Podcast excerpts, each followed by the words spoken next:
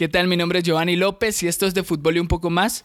Esta semana tuve la oportunidad de hablar con Seco de cuáles eran los mejores fichajes y se puso bastante interesante el debate porque Seco y yo miramos el fútbol de una forma diferente, así que espero que les guste el debate y esto es de Fútbol y un poco más.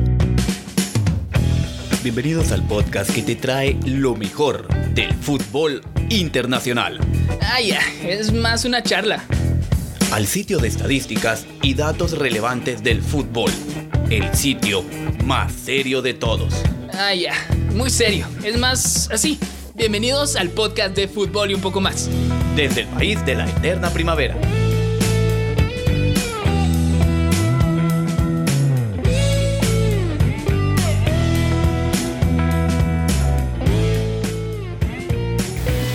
Bienvenidos al episodio 12 de Fútbol y un poco más. Es más barato por docena, así que ya, ya llevamos tres meses. No puedo creer que llevamos tres meses haciendo esto.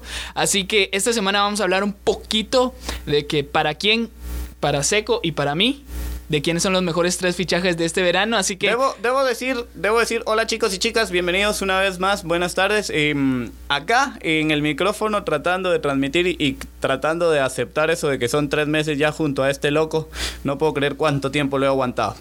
Sí, la verdad. no, bueno, em, ya tomando lo que dice Giovanni, em, este señor, debo aclarar, me ha dejado fuera a muchísimos, a muchísimos, a muchísimos jugadores. No me ha dejado incluir a jugadores que para mí debían estar en la lista definitiva pero ¿Sabes qué? Al final te voy a dar dos minutos para que lo digas pum pum para que no, te, para que te quedes con la gana de decirlo. No te apiades, no te apiades. Ahora ya me hiciste elegir, me hiciste votar a todo ese tipo de jugadores y ahora pues qué te digo, ya borré todos los datos, ya ya, ya no quedó, sí, ya los olvidaste. de investigación que tuve que haber hecho, ¿no? ¿sabes qué? quiero escuchar demasiado. Quiero escuchar a tu primer fichaje.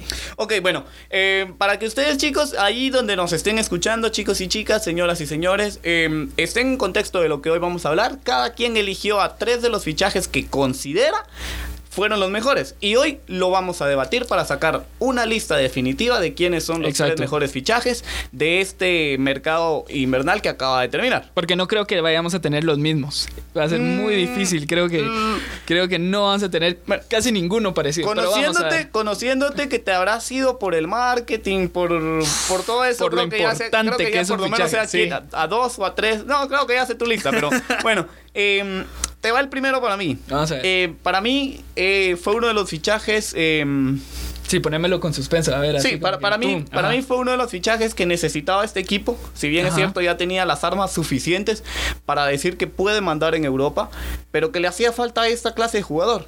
Y para mí. Ya sé por dónde vas. Y para mí, Rian Marest o como lo dirían en Inglaterra, Ryan Mahrez, es para mí en el Manchester City uno de los jugadores que le hacía falta a Pep Guardiola para completar su esquema, porque es un jugador que puede jugar muy bien de punta, que puede colgarse a cualquiera de las dos bandas, que puede entrar como interior y jugar como un 10. Para mí Mahrez termina de darle el equilibrio que necesitaba Joseph Guardiola y por el precio que lo consiguen me parece a lo inflado que está el mercado una excelente contratación y hay que decirlo Guardiola nunca ha tenido mal ojo para los centrocampistas eh, eh, más de alguno. Mira, yo lo, yo lo, y con lo que estoy de acuerdo con vos es, es el precio.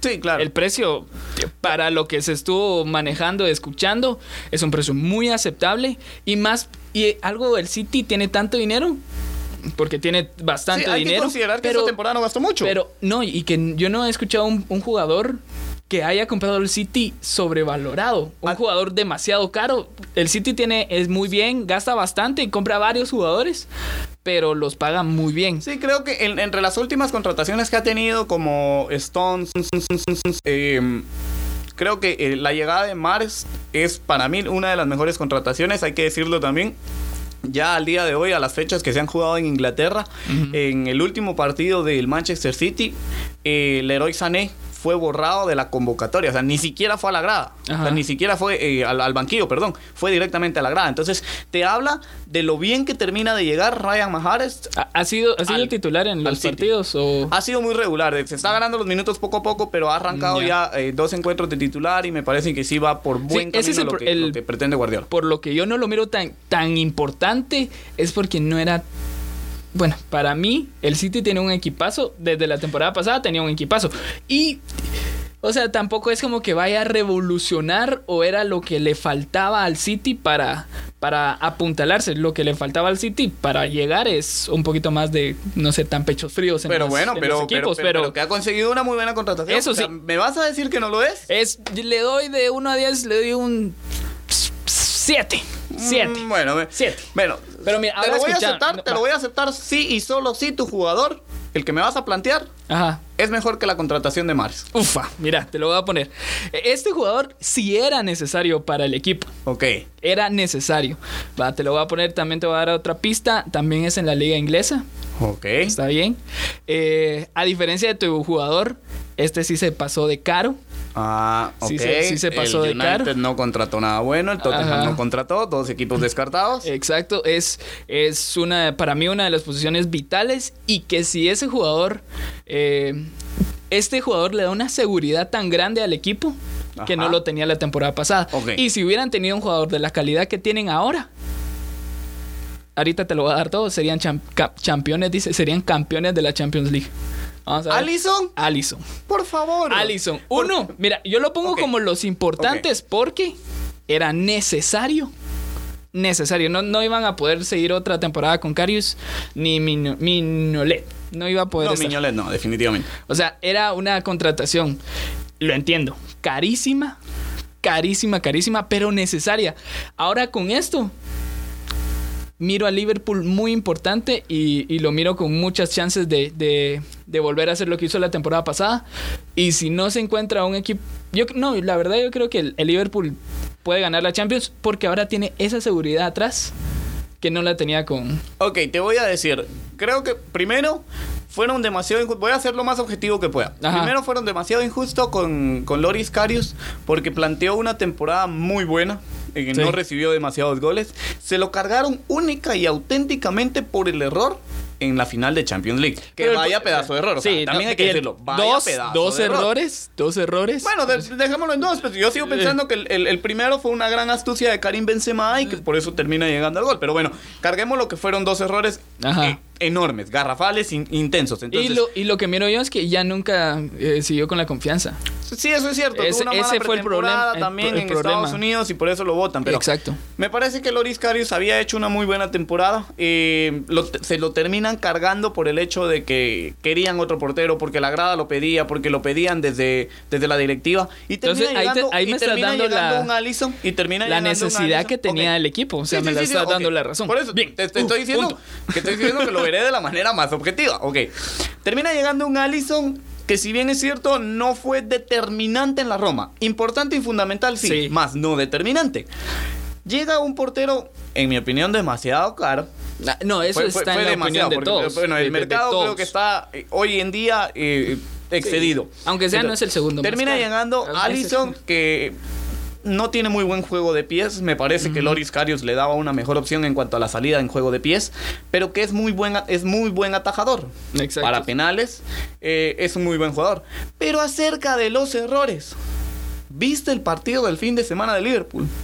¿Viste, el- Pero ya- ¿viste el llevaban palito que tres- se tragó Allison? Llevan tres Pero no me importa que partidos. siete. Tres partidos sin ningún gol, nueve puntos, muy bien. O sea, no, es ok. que, me- pero tenés que entender. Llegó a la final de la Champions sin recibir tampoco gol. Entonces, que es como, ah, bueno, no tengo ni uno, pum, para adentro. Ah, no pasa nada. Eh, Pero es que Pero la necesidad también. era yo yo lo yo lo vi como muy importante por la necesidad que había de que no ya como dijiste vos ni la grada ni los directivos tenían que la se lo- confianza. se lo querían cargar, Porque no- ya no le tenían confianza, ya Se no lo le tenían confianza. Lo miraban. Evidentemente. Entonces, esa necesidad hace Es- que la llegada de Allison. necesidad, No es Sí. necesidad. Eso es, eso es, me parece muy similar al caso Keylor en el Madrid.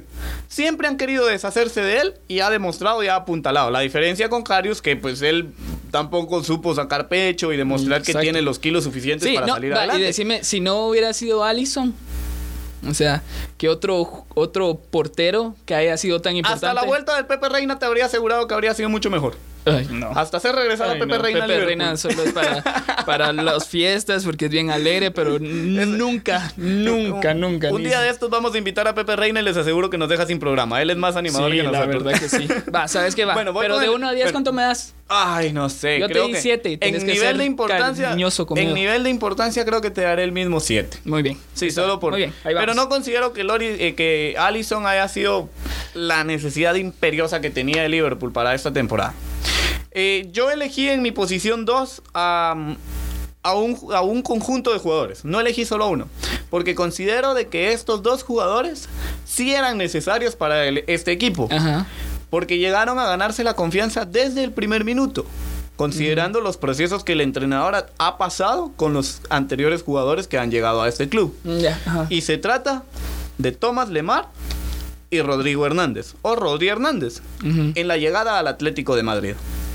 Lo veo porque la llegada de Rodri Hernández tiene 21 años de edad, tiene un futuro por delante, tiene un toque espectacular. ¿De dónde viene? recordar- ¿Perdón? ¿De dónde viene? Del Villarreal. Villarreal. Me Sí, hace sí. recordar mucho, mucho, mucho al toque de Gaby, del capitán, quien se sale. Hay quienes lo comparan un poco más con Asunzao, que era un jugador eh, brasileño español que tenía una pegada exquisita, que sabía conducir el balón, que tenía un manejo de medio cancha espectacular. Y si bien es cierto al Atlético de Madrid y al Cholo Simeone específicamente desde la salida del capitán, le hacía falta ese jugador. Porque Tomás Partey no terminaba de cumplir esa función. Coque no termina de ser un jugador 5. Y Saúl Ñíguez sabemos que es un mejor jugador a las bandas. Entonces, Rodri Hernández termina de llenar ese vacío que realmente le hacía falta al Atlético de Madrid. ¿Y es titular? Y él, claro. Sí. Ah, Y el caso de Tomás Lemar le, le da al Cholo Simeone el atrevimiento que siempre le había hecho falta al Cholo en sus, en sus esquemas. Porque Ajá. el Cholo era un equipo metódico, era un e- equipo esquematizado que nunca se salía de la tangente, que nunca rompía, que no era atrevido. Ajá. Pero con Tomás Lemar ahora tiene eso. Y los dos jugadores han tenido lo que te digo. Han llegado al club Y ya. para ser importantes, para ser titulares, para tener el fin de minutos. semana. Exactamente. Y perdieron 2-0, entonces. Eh, ya, ya les estoy bajando, ya. Ya, No sirven, no sirven los dos. Los dos goles fueron por error de ellos. Te los Ok, ok. No, ahora de- de- has debido ver lo bien que jugó Lobotka, lo bien que jugó Vaz y lo bien que, perdón, Vaz que se marchó al Valencia, lo bien que jugó Lobotka y lo bien que lo hizo Yago Aspas. Por cierto, Yago Aspas que se suma a la, mm, a la convocatoria de España porque eh, Diego ¿Quién Costa se lesionó. Diego Ah. Costa se lesionó, tuvo algunos problemas gastrointestinales, entonces se cae. Pero bueno, no es de Yago Aspas de quien estoy hablando. Ajá. Rodri Hernández y Tomás Lemar desde que llegaron han sido determinantes. Incluso al mismo Griezmann cuando llegó al Atlético de Madrid le tomó casi tres meses hacerse de la titularidad. Entonces este par de jugadores llegaron, se instalaron y empezaron a jugar. Eso dice mucho. Eh, con Sí. un Cholo Simeone que vaya, que sabe que es cómo leal, manejar. por decirlo claro, así. claro, claro. Que es leal. Mira, yo lo único, eh, Rodri, no te voy a decir nada porque No tenés no- idea no ni tengo quién ni idea No, ni de, siquiera lo de cómo es Bueno, Giovanni, físicamente. te invito a leer un poquito más, Diario As, Marca, Ay, todo ay, fútbol, lo que bueno. quieras. Pero, pero No Lemar- pagamos regalías. No.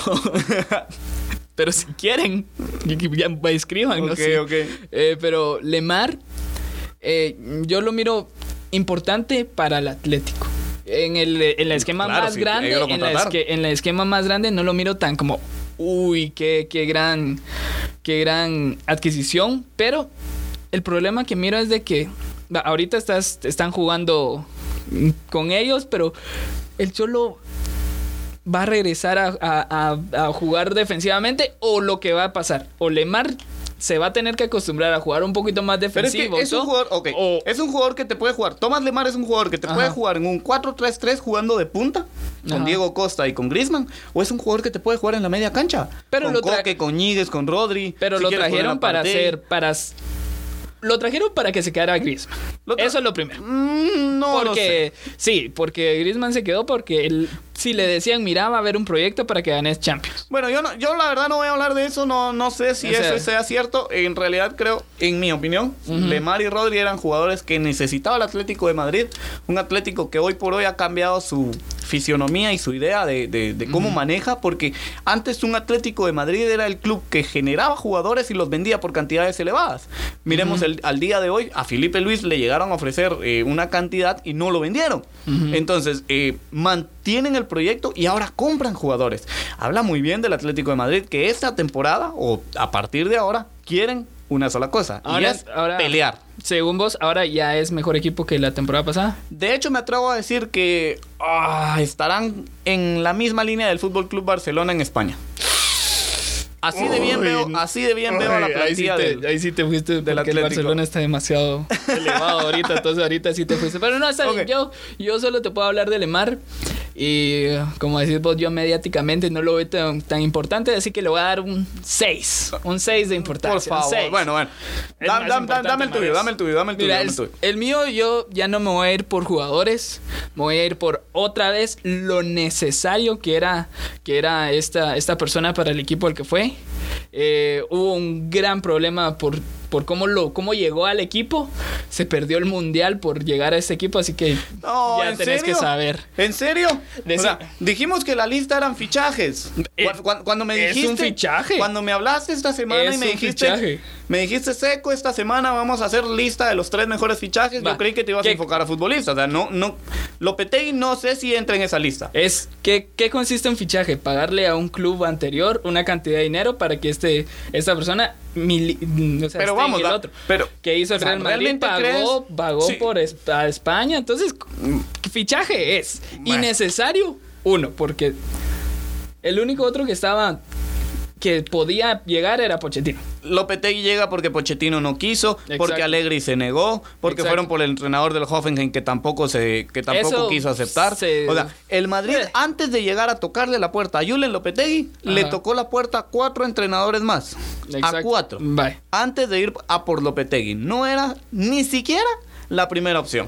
Y ahora me vienes a decir que era un entrenador fundamental, Eh. porque es el que viene a cambiar la ideología del Madrid, porque hoy ha alabado San Lopetegui, porque Sí. escuchamos a Dani Ceballos en una entrevista, eh, quizás dar unos palos a Zidane, porque No, hablamos mira, a lo, otros lo jugadores importante, que- que- lo no, bueno, importante, no de- sé. de- lo, lo importante de Lopetegui de llegar al Real Madrid es que ya viendo las opciones que tenían era la mejor. Te voy a Ya decir quita- algo. quitando los cuatro Ok. que me dijiste vos antes, no había otro entrenador que uno tuviera el conocimiento. ¿Cuántos es- es- jugadores españoles hay en el Real Madrid? Que ahora por Lopetegui tienen más confianza. La transición no fue tan brusca como Oye. cuando llegó Rafa Benítez, que ah, nadie Ok, lo conocía. Te, te lo voy a decir de Entonces- esta manera, te lo voy a decir de esta manera. Ajá. Sin el ego de Cristiano Ronaldo en el Madrid, Ujú. Te aseguro que hasta un técnico guatemalteco, con el perdón de los míos, hasta un técnico guatemalteco haría bien el trabajo en el Madrid. Uf, no lo La creo. verdad. Es que es en serio. Cargarte al ego de Cristiano Ronaldo fue una tarea que se le encomendó a Zinedine Zidane. Tampoco lo estoy alabando a- del todo y decir que... Pero supo manejarlo. Porque tenías que manejar el ego de Ramos, pagarle lo que gana Ramos, lo de Cristiano, el ego de Cristiano, tener a Luka Modric, que de, de haberse quedado Cristiano no quiero ni imaginar el lío que se habría armado. Porque Modric ganó el, ganó el premio. Porque Cristiano Modric se queda en el Madrid, gana el es- premio. el punto es eso. El punto es eso. No sé qué tanto mérito tenga Lopetegui cuando, la- cuando el jugador más conflictivo del vestuario se va. Entonces, Pe- pero es ir va. a manejar un vestuario. Va, Ahora vamos a verlo más de- sano. de- del otro lado. Se fue el jugador icónico de los últimos 10 años del Real Madrid. Se fue el mejor jugador del Real Madrid en los últimos 10 años y en el jugador El mejor en el que no, El mejor goleador. sin Cristiano no ganan ninguna décima que lo ganaron. Sí, seguro últimos. que Cristiano entró a la cancha Uf, solo. uf, seguro que uf, pero- sí, seguro. Un aproximado 50 goles por temporada. Quitémosle eso. Ahora ya estamos viendo, pero, o sea, eso Por favor, Giovanni. tiene, tiene que llegar alguien que Por le diga favor, a Giovanni. todos los jugadores, Te voy a mira, traer una camisola que diga amo a Cristiano, lo extrañamos. tú tráemela, yo la, me la, la subo y lo pongo en nuestro Instagram, que es de fútbol y un poco más, si los quieren seguir. Pero me- es que yo lo que veo, lo importante de Lopetegui es que fue el entrenador que conoce a toda esa base de jugadores y les, ahora les, porque decime, si vos tenés a uno de los dos jugadores que ha ganado los cinco últimos, que ha ganado cinco balones de oro y te dicen, mira, es que se va a ir, entonces ahora a vos te toca la responsabilidad. ¿Escuchaste la entrevista de Leo Messi esta semana en, en la RAC? Pero es que Messi En- también en ama a. Cristiano, por eso Es- va a decir es- que... ¿Escuchaste la entrevista de Messi? sí. O sea, Va. ¿Qué el dijo Madrid Messi? sigue siendo un grandísimo club. Va, El Lo Madrid sigue siendo. un grandísimo pero, club. Pero no va, no va a Lo ser un admite tan tu gran... rival de la casa de enfrente. No, él dijo que es menos ahora sin Sí, Cristiano. evidentemente. Eh, va, eso es, lo que te estoy diciendo. lo Tampoco que- va a venir Messi a decir el, el Madrid pinta para ganar todo. No, porque ahora pero tienen a Lopetegui. otra cosa hubiera- Obviamente, si a él le preguntan quién lo ganará, Vaya. lo gana el Fútbol Club Barcelona. Vaya, Obvio, pero es Messi. si le hubieran dicho, mira, ahora qué pasó porque Contrado se fue del Madrid, no va a decir, ah, es que ahora el Madrid es menos porque Contrado se fue. No, Por o sea, favor. no, se fue Teo Por Hernández. favor, ah, Giovanni, no, o por sea, favor, Giovanni, ni siquiera, ni siquiera el técnico se acordaba y sabía que tenía Coentrao en la plantilla aún. pero pues, o sea, O sea, para que sepas la Ni importancia. siquiera los medios de comunicación, todos se preguntaban, o sea, arrancó la pretemporada, arrancaron los fichajes, la inclusión de los jugadores y todo mundo, hasta que alguien, alguien se acordó y dijo, esperen, ¿y Coentrao? Es que hasta que lo Es que vieron es en del los- Madrid. Hasta que Por lo vieron en un entrenamiento. No, pero yo, yo lo miro muy importante por, por porque conoce a, a los españoles, creo que, y porque la importancia que tiene el club a nivel mundial. Bueno, le voy a dar un 6 para que no te sintas mal. Muy bien, y vamos iguales, vamos 6 para que no iguales. te Muy bien, así me gusta. Va, ¿cuál Bueno, es el último en ¿Cuál el es el top de mejor mi fichaje? lista, en el, en el top de mi lista, un jugador que tiene buena llegada, que hizo olvidar a jugadores como Henry Chan. Y hoy por hoy está haciendo olvidar eh, la ausencia de Oxley Chamberlain. Y que para mí este jugador sí es más fundamental que, el- que Allison en el Liverpool. La contratación de Navi Keita. El jugador llegado del RB Leipzig que tiene un recorrido espectacular. Lo que corre, lo que empuja, lo que mete, lo que le da esa media cancha de Liverpool. Si antes yo veía temible a Liverpool con la delantera que tenía con Firmino, con, con Sané y con Salah, hoy con la llegada de Navi Keita, te sé decir que el Liverpool es un equipo a temer en Europa. Sí. Y era una contratación que yo, la verdad te soy honesto, la, la había pasado incluso por alto o hasta la había infravalorado, porque me enfoqué en los 50 millones que pagaron por Fabiño. Y creí que era el, el jugador que iba a llegar, el, el que cambiaba, pero me olvidé de Keita. Y, revisando esta semana la- las, salidas, porque en realidad te soy honesto, tuve que revisar los cinco mercados para tratar de encontrar, porque no, la verdad, no hubo una contratación que reventara el mercado, fuera de, tu héroe, fuera de tu héroe con capa y de. Bueno, que fue mediático, la verdad, fuera de tu héroe con capa mediático, no encontré otra contratación que pudiera eh, reventar el mercado y decir fue determinante. Entonces, porque incluso ni, ni siquiera el Bayern de Múnich termina de hacer contrataciones buenas, porque Sí, la, no, única, la única buena creo que fue Leon Goretzkas. Pero como te digo, me lo dejaste fuera de esta lista también, así que me quedo con Navi Keita, y, a- que es de quien estoy hablando. Un jugador que le va a aportar a Liverpool, sin duda alguna. Sí, yo igual te lo descarto. O sea, yo no lo hubiera puesto porque no fue, como decís vos, una bomba. Para, yo tomé esta lista como que quiénes fueron la bomba, quiénes fueron Ok. lo que llamó, que Giovanni, por eso tiene favor. que decime si si cuando contratan a ese dicen, "Ah, pero ¿cuántas camisetas van a vender?" ¿Cuántas Pero no es sé que, qué? ok, yo no, me- yo, yo no espera, te puedo espera, discutir. espera, espera, espera. que yo no te puedo discutir Me de hablaste que de, Allison, un- me hablaste de Allison porque era un Exacto. jugador necesario por la Exacto. necesidad del club. Y porque fue el club se, porque el club se cae si no tenemos a Allison. Luego Exacto. me dijiste que Lopetegui porque el Madrid estaba fragmentado, llorando en la banqueta y Florentino estaba a, a punto de colapsar por la necesidad del club. Y ahora que yo te digo, una contratación por necesidad, porque perdieron a Henry Chan, porque perdieron a Chamberlain, porque perdieron a, a, a- a- a- ay, jugador bendito, a Inch.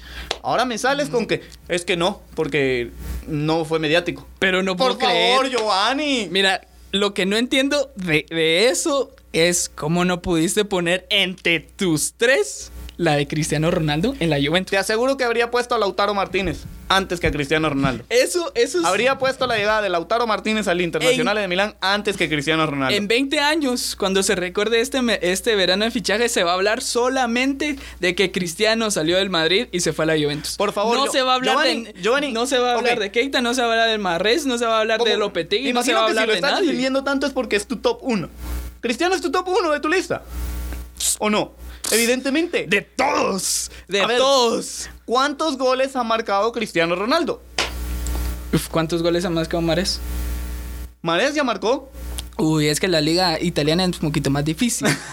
no, pero va, mira. Jugadores que compartieron, jugadores que compartieron vestuario con Cristiano, como Raúl Albiol, como Gonzalo Higuaín, han asegurado que Cristiano en Italia no va a marcar los 40 que marcaba en España. Las defensas italianas no son tan endebles como las españolas. Giovanni, Cristiano, Cristiano, de verdad, prepárate a desilusionarte. Prepárate a romper e- e- esa camisola que traes puesta que dice cuando I love Cristiano, va.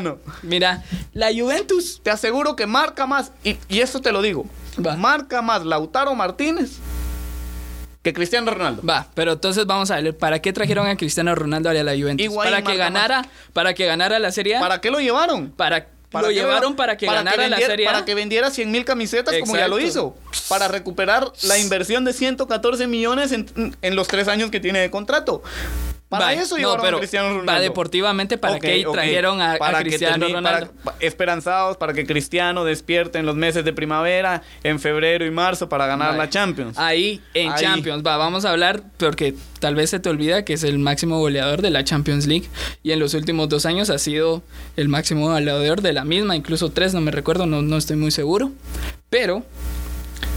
Cristiano es para Champions. Cristiano en Champions no se va a encontrar contra los equipos Bueno, pues que vos decís bueno, que pero- son defensivamente muy poderosos. Bueno, pero entonces que Alegri lo deje en la banca en la, en la Serie A y que, le, y que le ponga un rótulo de exclusivo para Champions y que no lo ponga Que a lo jugar haga porque, y porque va a la ganar. Serie A no ha marcado nada y no ha hecho diferencias. Es más, Mario Mandzukic Ajá. ha sido más determinante en la Juventus en estas fechas que van de, de la Serie A Ajá. que el mismísimo Cristiano Ronaldo. Uh, que son cuántas fechas? Cuatro. ¿Sí? Juan Guillermo Cuadrado. que- es que yo, yo, o sea, miro un poquito tu odio hacia Cristiano.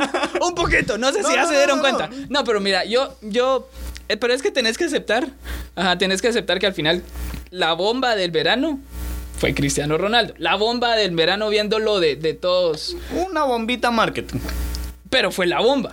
Sí, o sea, lo crees, eso. sí, si lo crees, sí. Eso. Y, y creo que lo que más le dio fue ese, ese, ese, ese vaivén, ese dimes y diretes que tuvo contra el Madrid, de que la Juventus es familia, de que. Entonces. Por favor, Giovanni. No, pero uno eso de los fue ya- clubes más fue seguidos del planeta, de- como el Real Madrid, y un jugador con tanto marketing como lo es Cristiano Ronaldo, en pelea, ¿crees que no los iban a seguir? No, pero yo te estoy hablando Obviamente tenía en los el momento, encima. en el momento que se hizo, el- ya después de lo que pasó el fichaje, eso ya, ya es otra cosa. En el momento fue el mejor fichaje, pero ¿saben qué? Ustedes pueden poner cuál fue su mejor fichaje. Yo sé que van a poner a Cristiano Ronaldo porque de eso ¿Sabes- se va a hablar. ¿Sabes para mí qué fue más determinante en la Juventus? Ajá. La salida de Claudio Marquicio. Y para mí, ahí les dejo el bonus. Para mí, la llegada de Claudio Marquicio al Zenit es mi contratación bonus, mi contratación top, porque Claudio Marquicio, siendo el, uno de los jugadores estelares, una de las piedras angulares que empezó a formar. O sea, hoy todos hablan de la Juventus ganadora de siete escudetos, etcétera, etcétera, pero nadie se acuerda de un Claudio Marquicio, de un Andrea Pirlo, que empezaron a ser la media cancha estelar de la Juventus cuando empezó a subir. Hoy por hoy nadie se acuerda, le dieron la espalda, le negaron la, eh, la extensión de contrato a Marquisio, un jugador de 32 años que se termina yendo al Zenit de San Petersburgo porque fue el único club que le Que le ofreció has- le- un proyecto que le interesó. muy bien. Tuvo muchas ofertas. Mi bonus bueno, fue chicos, Kepa porque igual necesitaba porque se fue Porque, porque, porque 80 millones Muy son bien. mucho más que el valor real de, de un Sí. jugador. Bueno, chicos, de mi parte, ah, de mi parte, también decirles, Rafa Nadal ha clasificado a las semifinales del US Open y se ha colado entre los entre esa lista de tres jugadores que pasan a una semifinal luego de haber perdido el primer set de una manera terrorífica. Perdió el primer set 6 a 0 y luego gana el segundo, el tercero y el quinto en un partido de 4 horas 45 minutos para convertirse así en uno del... Giovanni con 15 minutos en la cabina ya no quiere saber más, se va a la 4.45. Bueno, Rafa Nadal se ha metido entre esos estelares y la lista mítica, así que también las emociones están en el US Open. Hoy jueves arranca la NFL, el campeón Philadelphia Eagles se enfrenta a los Atlanta Falcons. Así que, ¿qué más les puedo decir? Empieza lo bonito, fútbol americano, tenis, fútbol, a todo lo que da, juego de selecciones, si juega su selección, apóyenla con todo y sigan. Mi nombre es Jorge Cruz y den like en las redes sociales. Ya, no doy. Ya. Muy bien, ese fue el y un poco más del fútbol y un poco más. Les agradecemos. Recuerden que nos pueden descargar en todas las aplicaciones de podcast. Mi nombre es Giovanni López y hasta la próxima semana. Adiós.